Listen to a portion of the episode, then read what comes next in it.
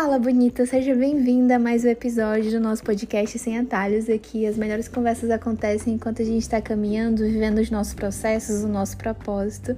Meu nome é Suzy Fernandes e eu fico bem feliz que você está ouvindo mais um episódio do nosso podcast. Eu fico muito feliz esse podcast está aí atingindo muitas pessoas, indo para outros países. Gente, a gente está muito chique.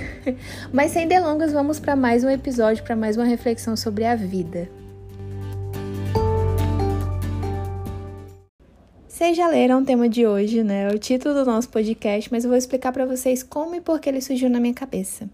Estava eu mês passado no salão, porque meu cabelo ruivo natural, contém ironia nessa frase, tava todo manchado. Ele tava de uma cor em cima, outra embaixo, tava lindo, gente. Linda. E aí, enquanto a moça do salão ela pintava, hidratava meu cabelo, né, a cabeleireira Leila, ela perguntou qual tinha sido a última vez que eu fiz aquele procedimento. E aí, lá estava eu buscando na minha memória qual tinha sido a última vez que eu tinha ido a um salão. E eu percebi que fazia mais de um ano, um ano e meio, sabe? E isso me fez refletir sobre o tema de hoje. Eu me tornei ruiva em casa, com a ajuda do meu esposo, né? Mas eu sempre fui daquele time de pessoas, ou mais precisamente de mulheres, que mulher tem mais disso, né? Que decidiu aprender tudo sozinha para não ter gastos externos para não sair, fazer uma unha, a sobrancelha, o cabelo. Então eu aprendi a fazer tudo só. E eu sempre me virei sozinha e me virei bem, sabe? Mas eu tinha esquecido o quanto é legal ter alguém cuidando da gente, o quanto é legal você não fazer tudo sozinha, ter alguém que hora ou outra faça por você, tanto pelo autocuidado, por ter alguém mais especializado naquilo que você quer fazer. E aí eu percebi isso, eu parei para refletir o quanto a gente é ensinada a não se cuidar ou dar conta de tudo, o quanto é imposto a nós mulheres que nós estejamos sempre bem, sorrindo sempre, sem mau humor e dando conta de tudo, e o quanto nós somos inferiorizadas ou a gente cresce acreditando que não dar conta de tudo é algo muito ruim. E aí, conversando com outras mulheres, com mulheres que fazem tudo sozinhas, com mulheres que que descendem ao salão, eu percebo que existem dois grupos, né? Aquelas que dão conta de tudo e acham que isso é besteira. Dão conta de tudo, não, querem dar conta de tudo e acham que o autocuidado é besteira, né? Ou então é luxo, como eu vi de muitas mulheres. Mas elas acreditam que é bobagem. E elas olham com os olhos assim, sabe? Bem maldosos ou não sei te dizer ao certo qual o sentimento que rola, mas eu já pensei assim, de olhar mulheres que decidem se cuidar, decidem ir pra academia, decidem ir a um salão, fazer o cabelo, fazer a unha, e pensar, nossa, se acha, né? Nossa, que desnecessário, nossa, mas tá sempre no salão. E aí eu fiquei refletindo e até perguntei para essas mulheres quando que a gente aprendeu que fazer tudo sozinha, que dar conta de tudo sozinha, que não exercitar o autocuidado é legal, é bom, e o quanto que a gente construiu na nossa mente que pessoas que decidem fazer isso estão luxando, estão gastando dinheiro à toa. Quando que a gente gerou isso na nossa mente, sabe? Quando que isso foi construindo e acarretou dessa confusão? Quando? Começou a chover muito forte aqui, eu não sei se tá dando pra ouvir o barulho de chuva, mas se der, finge que foi arquitetado, finge que estava no script ter um barulhinho de chuva para que você ouvisse o podcast ainda mais relaxado, tá bom? Só não vale dormir, ok? Mas enfim, enquanto eu tava escrevendo o episódio de hoje, eu lembrei de duas situações. Uma que aconteceu comigo e outra com alguém que eu conheço. Essa pessoa que eu conheço estava dividindo no Instagram os desafios da maternidade, ela se tornou mãe recentemente, e ela abriu uma caixinha de perguntas para que as pessoas perguntassem, tirassem dúvidas sobre. E aí, aquelas perguntas que sempre mandam, né? Dentre elas, aquela: Você tem babá ou alguém que te ajuda nas coisas de casa? E ela dividiu com os seguidores o quanto foi difícil admitir que precisava de alguém e que ela não seria menos mãe, ou menos mulher, ou menos esposa, ou menos funcionária, né? Porque ela trabalhava em casa, porque ela estava precisando de alguém. Isso não tornava ela inferior. E é interessante o quanto esses pensamentos rondam a nossa mente, né? O quanto a gente pensa que admitir que precisa de alguém, admitir que não dá conta de tudo, admitir que a gente não é boa em tudo, é difícil para nós. Parece que nós somos menos mulheres por isso. E aí, a segunda situação foi comigo durante a época da faculdade, os tão amados trabalhos em grupo que a gente faz, mas tem muito estresse, né? mas aí teve uma situação em que eu fiz o trabalho praticamente sozinha, tanto porque boa parte do grupo não ajudou, quanto tem esse meu lado perfeccionista, né? Então eu fico nessa de, nossa, mas será que tá dando certo? Será que eles estão dando conta? E isso atrapalha o crescimento das outras pessoas. Um tempo depois eu percebi isso. Mas é, eu lembro que eu juntei todo o grupo e eu reclamei daquela situação, falei que estava cansativo. E o que eu ouvi de uma das participantes do grupo foi: Eu não sei o que que mudo quer. Ah, mas foi um tapão, né? Um tapão. Porque apesar de todo mundo ter o dever de estar tá ali auxiliando para fazer o trabalho dar certo, é, eu não comuniquei realmente foi um erro meu não comunicar ou falar somente depois que o trabalho estava concluído e que eu estava muito cansada e estressada. E a pessoa falou: Não tem como eu saber que está cansativo se você não me fala. Isso foi um tapão para mim. Por quê? Porque muitas vezes eu não falo de todas as vezes, tá? Porque realmente às vezes as pessoas são irresponsáveis e não cumprem com a sua parte. Mas nem sempre a gente acaba comunicando, existe uma falha na comunicação, porque para nós é muito óbvio que nós precisamos de ajuda. Era óbvio que aquela pessoa precisava do auxílio de uma para ajudar na casa, era óbvio que eu precisava da, de todo o grupo cooperando para que o trabalho desse certo. Era muito óbvio para mim, aos meus olhos. Mas nem sempre o que está claro para você está claro para o outro. Nem sempre o outro toma essa responsabilidade por si só. Nem sempre o outro é proativo assim como você é super mulher, que quer dar conta de tudo, que quer ser perfeita em tudo e que tem muita frustração quando não dá. E por que você se sente assim? Eu vou te dar alguns motivos. Nós temos traços enraizados de uma cultura que é imediatista, ou seja, as pessoas precisam e querem tudo para ontem. Por você estar inserido nesse contexto, é comum que você sinta que por não acompanhar o passo você vai ficar para trás. Você se sente ameaçado por não estar no mesmo passo que todo mundo está. Vocês sabiam que a dor por não realizar alguma coisa, a frustração que a gente sente, é tão prejudicial para nossa mente quanto a perda de algo, quanto a falta de oportunidade ou até presenciar um ato de injustiça? Pois é. Nós vivemos num mundo em que as coisas andam cada vez mais rápidas, mais superficiais e onde as pessoas se sentem cada vez mais frustradas. E essas mesmas pessoas não têm a mínima ideia de como lidar com isso. Nós não temos mais paciência de esperar por muito tempo, e isso faz com que as pessoas queiram fazer o maior número de coisas possíveis no menor prazo possível. E nós nem somos robôs, mas nos comportamos como um. Outro motivo pode ser a necessidade de querer controlar tudo. e eu queria te perguntar: tu se considera uma pessoa controladora? Eu preciso que você seja sincera consigo mesma.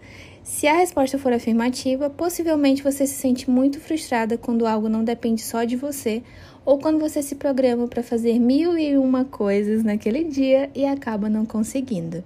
Tentar controlar a vida é diferente de se planejar para a vida. E eu quero deixar isso aqui muito claro. Quando eu falo que as coisas às vezes podem fugir do teu controle, não é querendo dizer que você não tem que se planejar, não é querendo dizer que você não tem que montar um cronograma, estabelecer metas. Quando você faz isso, quando você tem um planejamento, esses imprevistos eles vão te afetar menos, certo? E eu acho que isso é típico do ser humano se sentir abalado com isso, porque esses imprevistos, quando as coisas fogem do nosso controle, geralmente nós sentimos ansiedade, medo, vulnerabilidade. E sentir isso não é bom, vocês concordam? O nosso cérebro é programado para fugir daquilo que nos gera sofrimento. E a forma que ele encontra de te fazer pensar que está tudo sob controle é gerando essa necessidade de ter tudo na palma da tua mão. Mas nós sabemos que nem sempre é assim. E eu ouso dizer que na maioria dos dias acontecem coisas que estão fora da rota e a gente precisa ali recalcular o caminho, né? Ah, mas eu te pergunto, como que você reage quando isso acontece? Isso diz muito sobre você, se você é controladora ou não. Outro motivo que eu identifiquei é o perfeccionismo. Eu não sei se você se considera uma pessoa perfeccionista, mas se sim, você deve concordar comigo que sentir isso, que ter isso é horrível. É horrível lidar com esse sentimento com essas características. Todos concordam? Levante a mão se você concorda. Porque o perfeccionista, ele tem algo muito dele que pode até levar à exaustão essa característica, que é não confiar no trabalho do outro. E não é que o outro seja responsável, não é que o outro seja uma pessoa que ele não goste, não é isso, gente. É porque na mente dele, todo trabalho precisa passar por ele. Todo o trabalho tem que ter o aval dele, a autorização, a confirmação de que tá tudo ok. Porque ele precisa dizer que tá tudo certo, ou o mais provável, ele vai te dizer o que está faltando no trabalho. Isso é muito do perfeccionista. E isso gera outra coisa, que é a tal chamada dificuldade de delegar funções. Vocês lembram lá do início que eu falei da situação do trabalho da faculdade? Pois é.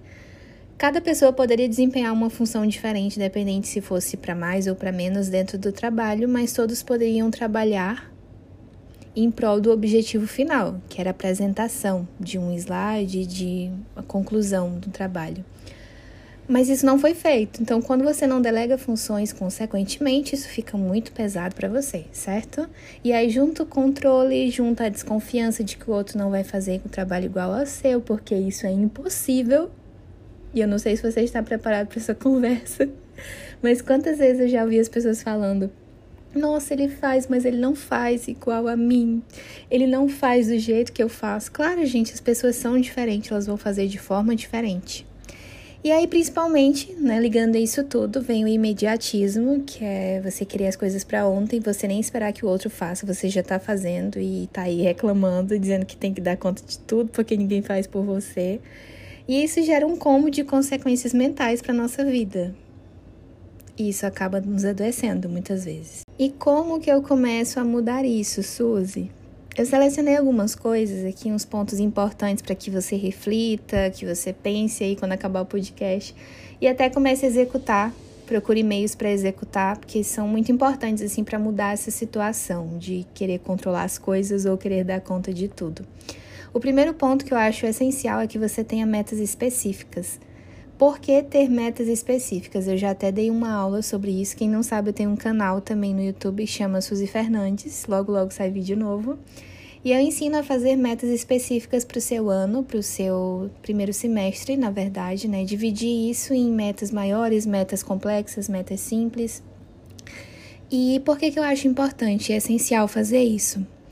Porque quando você não tem clareza das suas metas, dos seus objetivos, acaba que tudo se torna importante e tudo se torna um estímulo para você desviar disso. Logo, você acha que tem que dar conta da tua meta, da meta do vizinho, dos sonhos do teu irmão e aí das coisas dos, dos teus pais. E aí tudo vira um bolo só, uma bola de neve, e daqui a pouco você tá querendo abraçar o mundo com as pernas, com os teus braços aí. E isso pode acarretar o quê? O controle, o perfeccionismo, o imediatismo e a frustração, principalmente, porque você não deu conta de tudo, quando na verdade você tinha que priorizar apenas as suas coisas, né? Não tô dizendo, gente, para não ligar para mais nada nem ajudar ninguém. O que eu tô querendo dizer é que quando você, bem coach, né? Aquelas frases motivacionais. Quando você não sabe onde quer chegar, qualquer caminho vai servir, e isso é muito real. Então tenha clareza das suas metas. Se você ainda não sabe como ter a clareza ou fazer as suas metas, me chama lá no direct do Instagram que eu te mando um conteúdo massa para que você aprenda. Dentro dessas metas existe a programação da tua semana. Quando você tem um programa para a tua semana e quando você sabe que naquela semana você tem tais coisas para fazer, isso fica mais fácil também de não desviar daquilo que é específico e prioridade para você. Né? Então, programa a tua semana. É, eu, não, eu não aconselho que você pegue mil tarefas para cumprir no teu dia, porque isso aí também vai dar ruim. Pega um papelzinho e aí anota o que você vai fazer naquele dia. No máximo, no máximo, gente, três tarefas para o teu dia, certo? E aí aquelas três tarefas vão ser as tuas prioridades do teu dia. Podem ser coisas simples, podem ser coisas complexas que você sabe que precisa resolver naquele dia, mas se você puder quebrar isso durante a semana, o nosso problema é que a gente quer dar conta de tudo ao mesmo tempo, né? E aí o que, que acontece? A gente se frustra e acaba deixando para lá. Se você pega uma meta complexa que você tem que resolver naquela semana, se você consegue quebrar ela em pequenas metas, isso vai ajudar muito no teu dia a dia. Então, além de especificar tuas metas, pega essas metas e distribui elas durante os meses. E depois que distribuir durante os meses, distribui aí para tua semana para que fique mais fácil de cumprir. E que você tenha um planejamento, um cronograma. Como eu falei lá atrás, quando as coisas fugirem do controle, você sabe para onde retornar. Outra coisa muito importante é que você precisa respeitar o teu ritmo e parar de comparar a tua realidade à realidade de outras pessoas. Às vezes tu entra numa rede social e aí tu vê que aquela blogueira às 8 da manhã ela já foi para academia, ela já fez yoga, tomou o seu suco detox e está lendo o quinto livro do ano de 2022. E aí tu se sente uma droga, porque tu acha que a tua realidade deve ser a mesma, ou então tu se sente inferior, porque tu precisa sair às seis da manhã para ir trabalhar. Ou então tu é mãe, ou então tu mudou de emprego, ou então tu tá começando a empreender, então tu tem uma rotina diferente, uma situação financeira diferente, e a gente começa a comparar as nossas realidades e esquece que nós temos um ritmo. Adequa a tua vida à tua realidade, ao teu ritmo, ao teu tempo. Eu não tô dizendo para tu se conformar e não fazer nada para que uma realidade que você queira que seja diferente mude. Mas o que eu quero que vocês reflitam é que a gente compara demais a nossa vida a de outras pessoas que não tem nada a ver com ela, a de outras pessoas que não têm as mesmas 24 horas que nós temos, que não têm as mesmas obrigações que nós temos, sabe? E além disso, é entender que os imprevistos, eles não anulam tudo que já foi feito.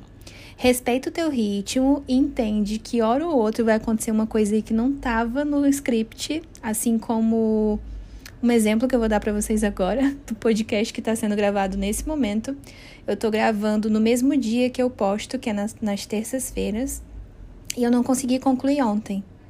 Eu consegui concluir alguns pontos dele e não deu tempo, porque eu tive que fazer inúmeras outras coisas. e acabou que eu deixei para o outro dia. Deveria ter feito isso? Não, mas como eu tive um imprevisto, aconteceu e eu tô voltando agora. Tô criando um ritmo e uma nova rotina que é bem diferente da que eu tava há um mês. Entende como que são as coisas? Então, imprevistos vão acontecer, mas você volta para o que já foi feito. Entende que sempre dá para recomeçar. Aprenda também a lidar com o perfeccionismo, gente. Quem é perfeccionista, eu creio que sempre será, não tem como tirar isso da pessoa mas que esse perfeccionismo ele não te trave, ele não te faça esquecer das coisas que você já conseguiu ou então te impeça de começar por querer que seja tudo perfeito.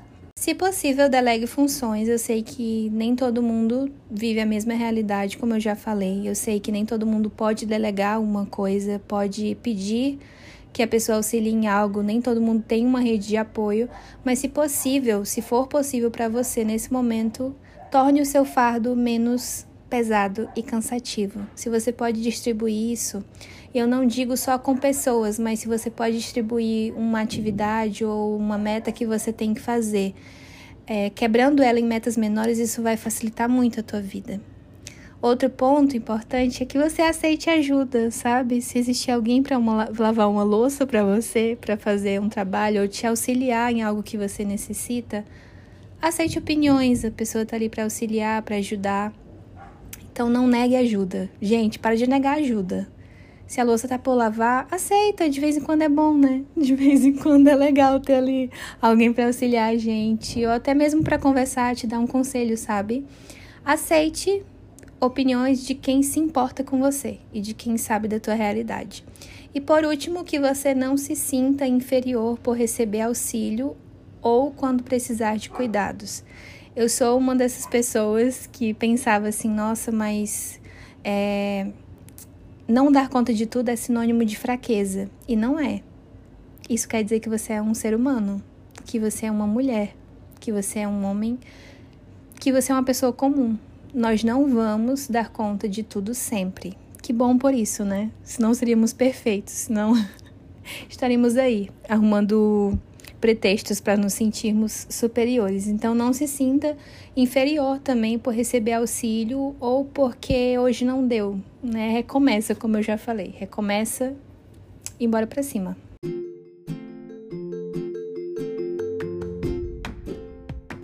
Então é isso, bonita. A gente fica por aqui hoje. Eu espero do fundo do coração que esse podcast tenha te ajudado a enxergar o teu potencial, a entender que você precisa priorizar os teus objetivos, as tuas metas e entender que não dá para controlar tudo, mas dá pra gente fazer um planejamento, um cronograma legal. Também desejo que a sua semana seja abençoada por Deus. Se você se sentiu tocada, se sinta tocado agora. A compartilhar esse podcast com alguém que está precisando, com um amigo, uma amiga que está precisando dessa mensagem. Fica à vontade para compartilhar no teu Instagram, no teu WhatsApp, nos stories, certo? Vai ajudar muito o podcast a crescer, a alcançar mais pessoas. Tem muita gente chegando, tem muita gente descobrindo agora que nós conversamos aqui no podcast. Se você ainda não me segue lá no Instagram, meu arroba é Suzy Kelly, S-U-Z-E-Q-U-L-I, como sempre eu falo aqui, para que você não se confunda e comece a me seguir lá no Instagram.